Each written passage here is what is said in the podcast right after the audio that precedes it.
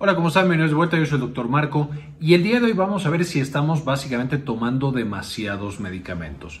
Específicamente este lo van a encontrar como polifarmacia y justamente son estos pacientes, especialmente adultos mayores, que acuden con varios médicos y entonces les prescriben un chorro de medicinas que de pronto ya tienen interacciones medicamentosas y pueden afectar de manera muy seria a estos pacientes. Entonces vamos a ver este importante tema. Revisemos cuál es el peligro de tomar demasiados medicamentos. Esto es muy importante porque en muchos sitios del mundo y en poblaciones de alto riesgo, por supuesto, hay personas que están sobreprescritas, que están tomando demasiados medicamentos. A esto se le conoce también como polifarmacia, un problema muy, muy grande especialmente en población de adultos mayores. Entonces, la polifarmacia se define como el uso crónico de más de cinco medicamentos, ya sea que estén bien prescritos o mal prescritos, cinco medicamentos o más es polifarmacia. Y esta, como mencionábamos, es muy, es muy frecuente en adultos mayores porque ya tienen una gran cantidad de comorbilidades y de patologías todas en conjunto y también en jóvenes con enfermedades crónicas que pueden llegar a tener también muchos eventos adversos eh, y entonces incluso se le dan medicamentos para controlar los eventos adversos. Ahora, importante también mencionar, cuando estamos hablando de polifarmacia, aunque hablamos principalmente de fármacos, también podemos incluir o deberíamos incluir aquí mismo justamente a personas que están tomando suplementos alimenticios, plantas medicinales o alguna otra terapia química que están consumiendo. ¿Por qué? Porque pueden llegar a tener también interacciones con los medicamentos que estamos dando. Ahora, si con un medicamento podemos tener eventos adversos, con dos es más posible que tengamos algún evento adverso y también ya tenemos el tema de interacciones medicamentosas.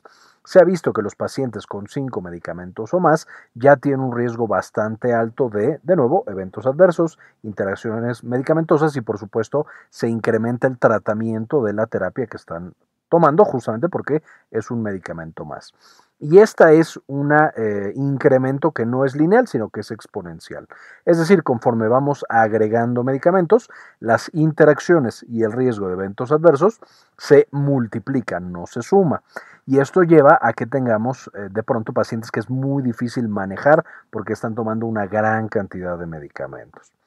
Ahora, como mencioné hace rato, no quiero que piensen que cualquier persona que ya le mandamos cinco medicamentos o más estamos haciendo algo incorrecto. En algunos pacientes la polifarmacia puede ser algo bueno y necesario para mantener ese paciente vivo o para mantener una adecuada calidad de vida. Sin embargo, siempre tenemos que estar muy conscientes de todos los medicamentos que toma el paciente y cómo podemos hacer para minimizar el riesgo y maximizar, por supuesto, el beneficio. Ahora, ¿cuáles son los principales medicamentos que están incluidos en esta polifarmacia? Que de pronto combinamos muy frecuentemente, de nuevo, en nuestros pacientes, principalmente adultos mayores. Vamos a tener que una gran cantidad de personas, y de hecho, si están viendo el video y tienen más de 30 años, muchos de estos seguramente los, los toman para algo en algún momento eh, y incluso los pueden llegar a tomar combinados.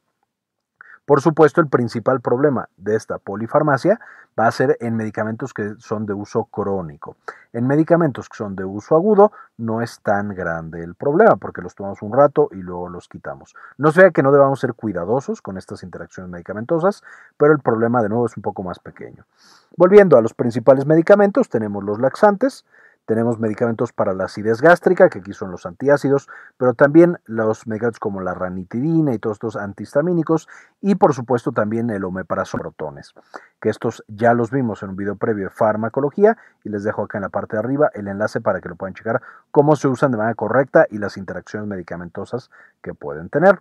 Tenemos los antidepresivos, los antipsicóticos, los fármacos antimaníacos o antimanía, por supuesto usado en el trastorno bipolar o en el trastorno maníaco depresivo, los antihipertensivos, súper, usados en pacientes mayores y en otras poblaciones también, los antiarrítmicos, fármacos respiratorios en general, principalmente para el manejo del asma en pacientes jóvenes y a través de la vida, y para EPOC en pacientes ya más grandes, también ya vimos la EPOC, la enfermedad pulmonar obstructiva crónica o fibrosis pulmonar o como le queramos llamar en otro video que les dejo acá en la parte de arriba para que lo puedan consultar. Entonces estos pacientes van a requerir de usar medicamentos de manera crónica para que el pulmón funcione de manera adecuada y por supuesto estos aunque sean inhalados pueden llegar a tener problemas e interacciones. Y especialmente cuando ya pasamos a medicamentos tomados, como esteroides o alguna otra cosa, las interacciones son mucho más importantes.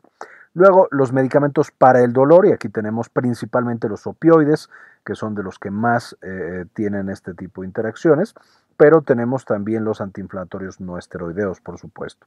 Y hablando de antiinflamatorios no esteroideos, tenemos también los antipiréticos.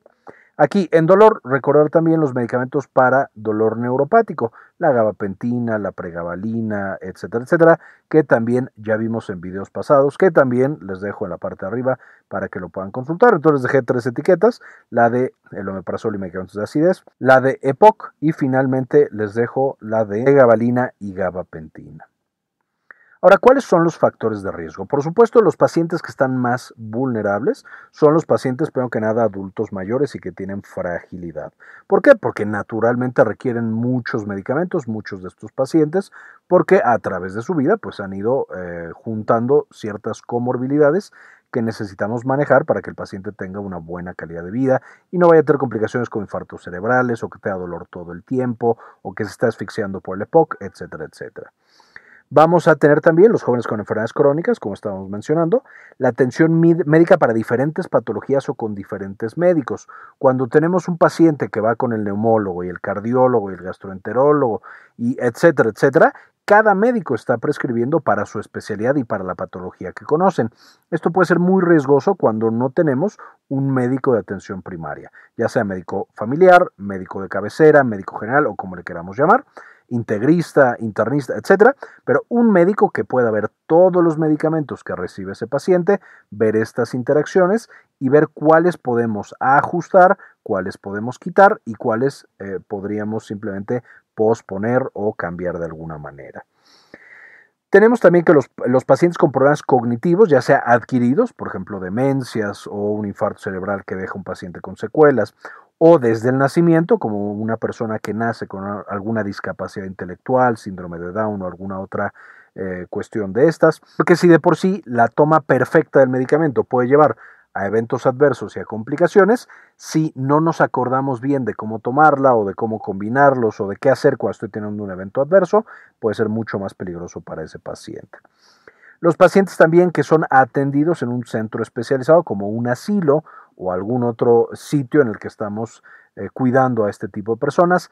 Estos centros, por diferentes razones, no digo que esto necesariamente sea algo malo, pero usualmente ahí los pacientes tienen una mayor sobreprescripción, toman más medicamentos todavía.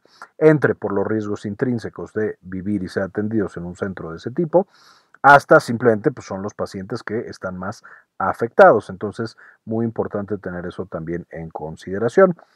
Finalmente, los pacientes que tienen estas enfermedades que requieren muchos tipos de medicamentos, como los pacientes diabéticos, con infartos, con cáncer, con EPOC, como estaba mencionando hace rato, y los pacientes con enfermedades mentales, tanto porque pueden causar problemas cognitivos como porque requieren a veces muchos medicamentos y la toma no es perfecta, incrementando el riesgo de tener alguna complicación. Ahora, ¿cuáles son las complicaciones?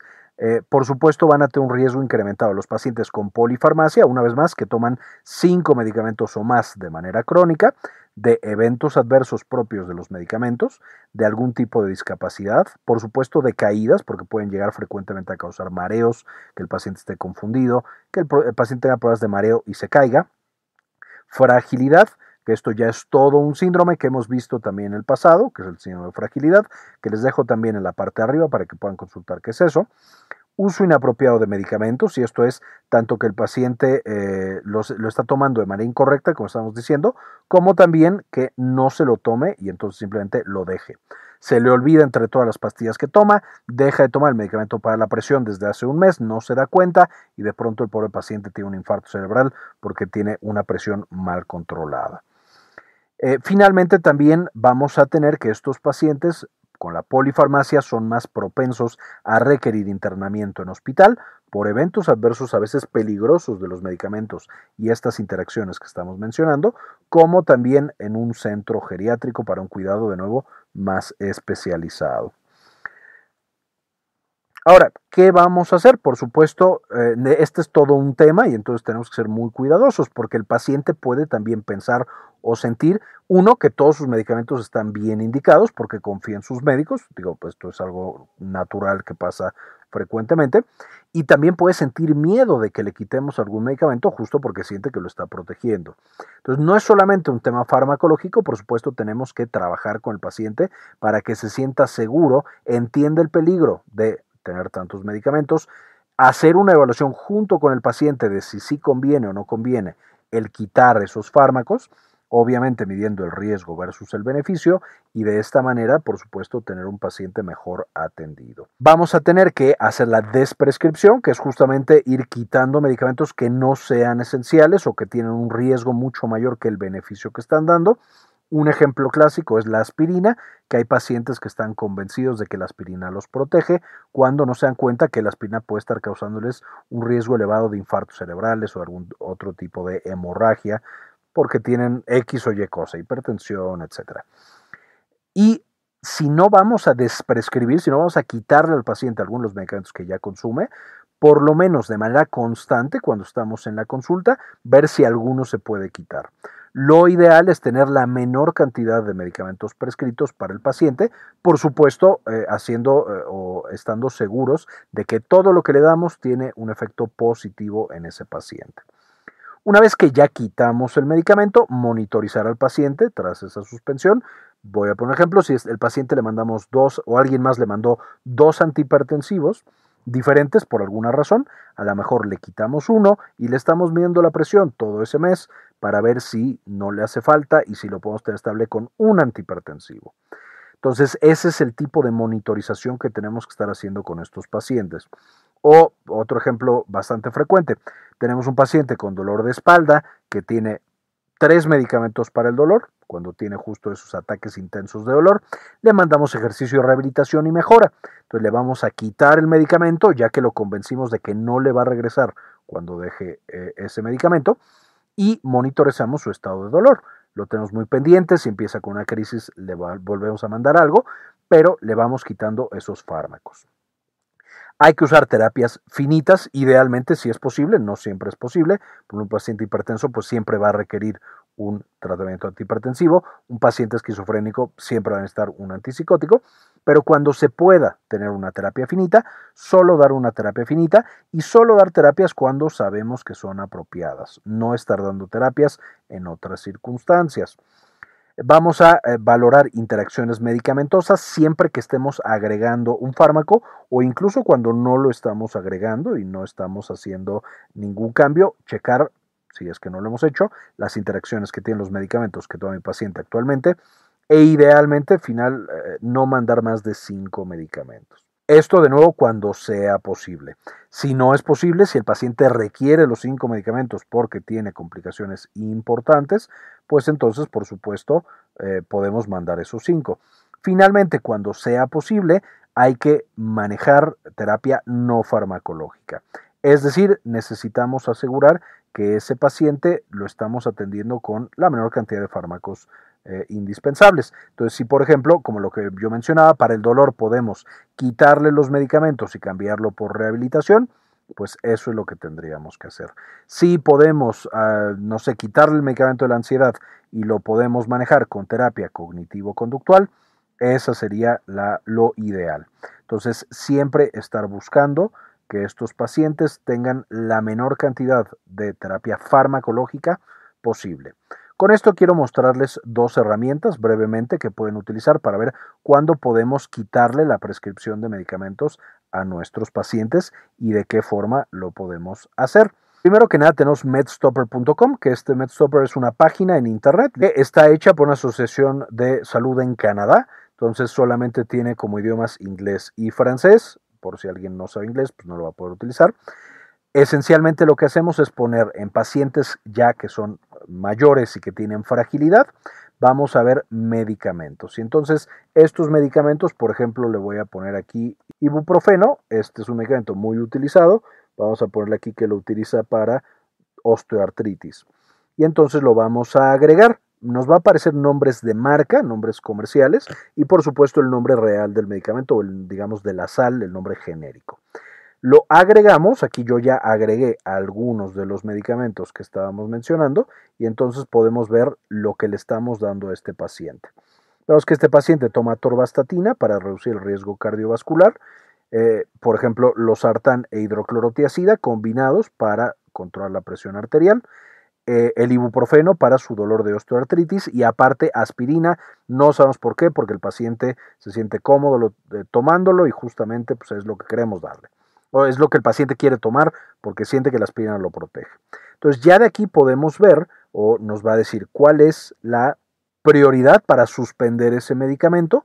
Podemos ver que vamos desde el amarillo, de hecho hay verde, aunque aquí no puse ninguno verde, hasta naranja, naranja intenso y rojo. Sería rojo la principal prioridad para suspender ese medicamento porque realmente no tiene una indicación clara y puede tener interacciones, por ejemplo, con el ibuprofeno nos da la categoría y la indicación para la cual estamos utilizando ese medicamento y después nos da si de manera aguda el paciente mejora, por ejemplo el dolor, si de manera eh, crónica le va a proteger de alguna otra patología y si le puede hacer algún tipo de daño. Entonces vemos aquí que la aspirina no hace absolutamente nada, porque nuevo no sabemos por qué la toma este paciente, en un ejemplo completamente inventado. Tenemos que el ibuprofeno le mejora el dolor de manera aguda, pero no lo protege a largo plazo y no eh, o le puede causar un riesgo importante. Eh, con la hidroclorotiazida y con el losartán, por supuesto, lo protege del infarto a largo plazo, pero ni le alivia síntomas agudos, ni, eh, o más bien también le puede causar eventos adversos. Y finalmente la atorvastatina, que lo protege a futuro, no le alivia nada agudo, pero tampoco le va a hacer realmente un daño porque es de los más seguros de lo que estamos dando. Y de ahí nos da estrategias para eh, cómo podemos ir reduciendo y cómo podemos cambiar estos medicamentos que toma nuestro paciente. Entonces, bueno, MedStopper es bastante bueno y les recomiendo, si se pueden meter, que lo utilicen. La otra es theprescribing.org, que esta es una organización justamente encargada o que principalmente habla de la desprescripción. Eh, esta me parece que es de Estados Unidos, aunque no estoy completamente seguro ahora que, ahora que me lo están preguntando y específicamente tiene bastante material, no tanto la parte de la calculadora como vimos en MedStopper, pero sí podemos encontrar bastante información. Entonces les, recomiendo también que theprescribing.org se metan, chequen qué onda Realmente no quisiera irme de este video sin agradecer a algunas de las personas que han decidido apoyar al canal con una donación mensual de 1 o de 2 dólares. Y este video se lo quisiera dedicar a Dr. Mineralín, Nadia Godoy, Aurora Martínez, Raúl Santiago Rodríguez, Rosaura Murillo, Alejandro Pardo, Laila Hernández, Georgina Joab Rodríguez, Sandy Oliva, Antonio Guizar, María Eugenia Sobrino, Jesús Francisco Martínez, Doctora Milis, Jorge C. Enrique Segarra, Luis Fernando Zacarías, Antonio Guizar, Mariana Martínez y Matías Hernández. Muchísimas gracias por todo el apoyo. Les dejo finalmente las eh, referencias de las que saqué la información, por supuesto también incluyendo las páginas de MedStopper y de prescribing.org, de la cual pueden sacar mucha información. Quería comentarles también que ya tenemos activada nuestra clínica en línea, Clínica Cares. Eh, nos pueden encontrar en clinicacares.com.mx para agendar alguna consulta. Principalmente atendemos los temas de salud de la mujer y también, por supuesto, consulta general. Si tienen alguna duda, alguna consulta, aquí en clinicacares.com.mx nos pueden encontrar. Bien, esto fue todo por el video. Espero les gustara, le entendieran y ya sepamos cómo saber si un paciente está tomando demasiados medicamentos y cómo irlos quitando sin, por supuesto, afectar la calidad de vida y por supuesto la salud de estos pacientes. A veces los medicamentos sí están bien indicados y son necesarios y otras veces no. Muchas gracias por ver este video y como siempre, ayúdenos a cambiar el mundo, compartan la información.